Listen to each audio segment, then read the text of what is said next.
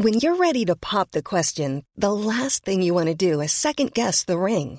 At Bluenile.com, you can design a one of a kind ring with the ease and convenience of shopping online. Choose your diamond and setting. When you find the one, you'll get it delivered right to your door. Go to Bluenile.com and use promo code LISTEN to get $50 off your purchase of $500 or more. That's code LISTEN at Bluenile.com for $50 off your purchase. Bluenile.com code LISTEN. Heraldo Podcast, un lugar para tus oídos. Hoy, en primera plana, ¿por qué el PAN ha expulsado a tantos militantes? Aquí te lo explicamos. Esto es Primera Plana de El Heraldo de México.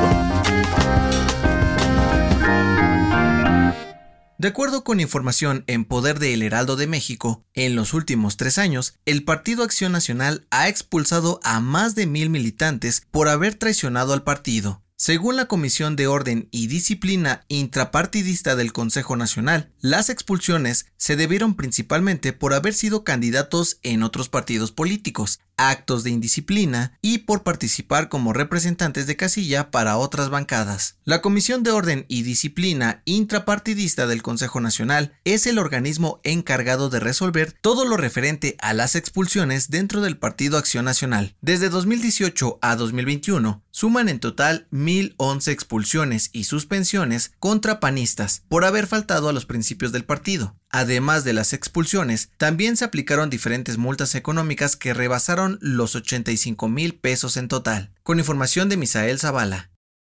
¿Quieres estar bien informado? Sigue a Primera Plana en Spotify y entérate de las noticias más importantes. Aunque la Ciudad de México se encuentra en amarillo en el semáforo epidemiológico, las actividades no paran, pese a la emergencia sanitaria por COVID-19. Y a pesar de que los casos de coronavirus han aumentado en los últimos días, este fin de semana, las calles, zonas turísticas y avenidas principales de la capital estuvieron llenas de personas que aprovecharon para pasear y salir a comer. En un recorrido que hizo el Heraldo de México en el centro histórico, la colonia Roma y en la Condesa, por mencionar algunas zonas, se detectó a mucha gente sin cubrebocas. Sin embargo, la mayoría de las personas respeta esta medida para evitar los contagios. Ante esto, la jefa de gobierno de la Ciudad de México, Claudia Sheinbaum, informó que la ciudad permanecerá en semáforo amarillo por lo menos dos semanas más. Además, dio a conocer que del 21 al 26 de febrero comenzarán la vacunación de refuerzo contra COVID-19 en adultos de 18 a 29 años en las 16 alcaldías. Con información de Almaquio García. En otras noticias, el canciller Marcelo Ebrard dio a conocer que la Secretaría de Relaciones Exteriores defenderá a Paola Shetekat, la mexicana condenada a 100 latigazos y 7 años de cárcel en Qatar. Aseguró que el gobierno mexicano hará que se respeten los derechos de la joven. En noticias internacionales, el Palacio de Buckingham informó que la reina Isabel II dio positivo a COVID-19 este domingo. Según los portavoces, la monarca se mantiene aislada y presenta síntomas leves. Y en los deportes, el Bayern Múnich anunció que planea hacer una gira por Norteamérica para disputar algunos encuentros amistosos. El equipo alemán visitaría México por primera vez para jugar en el Estadio Azteca. El dato que cambiará tu día.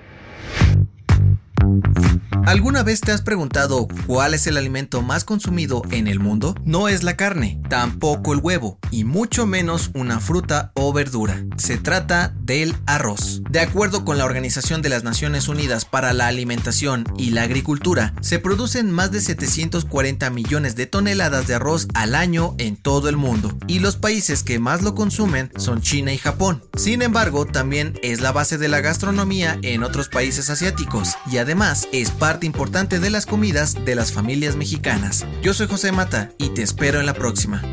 Esto fue Primera Plana, un podcast del Heraldo de México. Encuentra nuestra primera plana en el periódico impreso, página web y ahora en podcast. Síguenos en Instagram y TikTok como El Heraldo Podcast y en Facebook, Twitter y YouTube como El Heraldo de México. Hasta mañana.